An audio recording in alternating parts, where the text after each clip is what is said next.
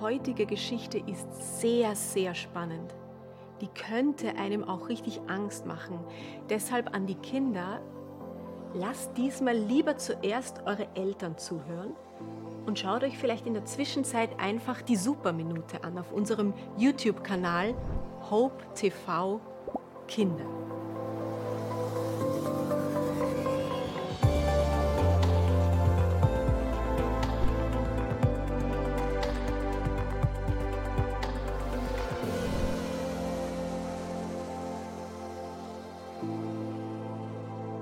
Hey Bodo, ich schulde dir ja noch die Miete für letzten März. Nächste Woche könntest du sie dir abholen. Bodo hatte einem Bekannten seine alte Wohnung zur Nachmiete hinterlassen. Als Sohn eines millionenschweren Bauunternehmens wollte er sich etwas Hübscheres leisten, hatte er sich aber auch selbst verdient, obwohl er noch mitten im Studium steckte. Sie vereinbarten den 6. Juni für die Geldübergabe, die Hamburger Hochhausanlage, die als Treffpunkt genannt wurde, stimmte zwar nicht mit der Wohnungsadresse überein, aber Hauptsache die Schulden würden beglichen, dachte Bodo. Kaum war der 24-Jährige jedoch durch den Türrahmen getreten, wurde er von drei maskierten Männern überwältigt und gefesselt. Die Tür wurde versperrt, die bewaffneten Unbekannten hatten ihn in ihrer Gewalt. Bodo stand vollkommen unter Schock. Passierte das gerade wirklich? Erst nach und nach fügten sich die Informationsfetzen aneinander. Er war an professionelle Kriminelle geraten. Eine von langer Hand geplante Entführung. Man wollte 10 Millionen D-Mark Lösegeld von Bodos Vater erpressen. Und seine Bewacher machten von Anfang an kein Hehl daraus, dass ihnen das Leben ihrer Geiseln nicht wichtig war. In den ersten Minuten wurde Bodo von einer Panikwelle nach der anderen durchströmt. Er wollte nur die Augen schließen und aus dieser grauenvollen Szene aufwachen. Verzweifelt ersann er irgendwelche Fluchtmöglichkeiten, aber langsam sickerte es in sein Bewusstsein, dass das alles Realität und seine Lage aussichtslos war. Um ihn einzuschüchtern, verlangten seine Peiniger von ihm, sich hinzuknien und mit dem Pistolenlauf im Nacken sein Leben abzuschließen. Ich habe doch noch gar nicht in meiner neu eingerichteten Wohnung gewohnt, schoss es ihm durch den Kopf.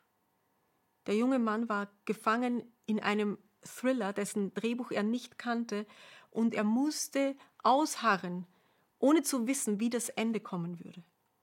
Stunden, Tage, Nächte, eine Ewigkeit verbrachte er mit diesem Maskierten in diesem Zimmer, das nach abgestandenem Rauch und Katzenpisse stank.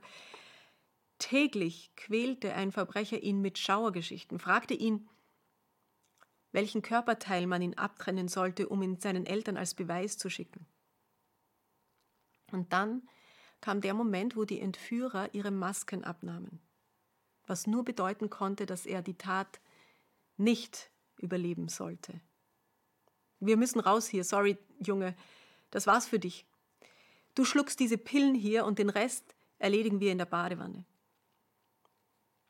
Bodo nahm die Tabletten ein. Aber zu mehr kam es nicht. Im Dämmerzustand hörte er eine Detonation an der Tür. Mehrere Beamten des mobilen Einsatzkommandos stürmten die Wohnung. Im allgemeinen Chaos wurde Bodo mit allen zu Boden gezerrt und festgenommen. Erst später wurde er als Opfer identifiziert, aufs Polizeipräsidium gebracht und einer mehrstündigen Zeugenvernehmung unterzogen. Wie, wie war dieses erste Gefühl in Freiheit, wird er, der Millionärsohn in der Rückschau gefragt.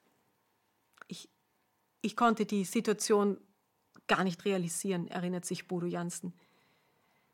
Meine Eltern und ich wurden dann mit Sonderrechten zum Privatflugplatz begleitet. Aber erst als in dem Moment, als ich allein mit meiner Mutter im Flieger saß und die Tür zuging, da schaute ich auf meinen Vater im Pilotensitz und dann dachte ich, jetzt ist es vorbei. Jetzt bringt Papa dich nach Hause. Dieser Satz hat mich schon gepackt.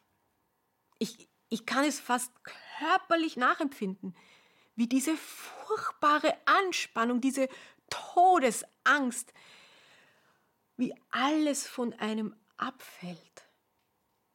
Es muss eine so unfassbare Erleichterung und Geborgenheit sein. Spüren Sie es auch? Jetzt bringt Papa dich nach Hause. Behalten Sie dieses Gefühl noch ein paar Augenblicke. Genießen Sie es. Es wird Ihnen nämlich einmal wieder begegnen, in einer Vollständigkeit, die wir jetzt noch nicht fassen können. Ich meine den Tag der Weltgeschichte, an dem Papa uns nach Hause fliegen wird. Ja, das erscheint Ihnen vielleicht selbst als, als gläubiger Christ utopisch oder verträumt. Aber die Heilige Schrift gibt zu diesem Moment sehr konkrete Vorstellungen an. Wir leben hier nach Schilderung der Bibel auf einem entführten Planeten. Deshalb ist unser Dasein auch von so verdammt viel Unsicherheit geprägt. Ich meine, werden wir morgen noch leben? Wer weiß das? Vielleicht haben Sie schon Menschen verloren. Vielleicht fühlen Sie sich in einem, einem Thriller, dessen Drehbuch Sie nicht kennen und Sie müssen ausharren, ohne zu wissen, was kommt. Dann sind diese Worte jetzt für Sie. Wir wollen euch, liebe Brüder und Schwestern, nicht im Unklaren lassen. Wenn Gottes Befehl ergeht, der höchste Engel ruft und die himmlische Posaune ertönt, dann wird Christus selbst vom Himmel herabkommen. Zuerst werden dann alle, die im Vertrauen auf ihn gestorben sind, aus dem Grab auferstehen. Danach werden wir mit ihnen zusammen auf die Wolken in die Luft gehoben werden, um dem Herrn zu begegnen, und für immer werden wir bei ihm sein. Tröstet euch gegenseitig mit diesen Worten. Hier nochmal dasselbe Versprechen, diesmal aus dem Mund Jesus selbst. Dann wird der Menschensohn für alle sichtbar am Himmel erscheinen. Mit gewaltigem Posaunenschall wird er seine Engel aussenden und sie werden seine Auserwählten aus allen Teilen der Welt zu ihm bringen. Vielleicht werden wir dann auch nicht sofort erfassen, was da geschieht. Aber irgendwann wird uns dämmern. Jetzt bringt Papa uns nach Hause. Shabbat Shalom.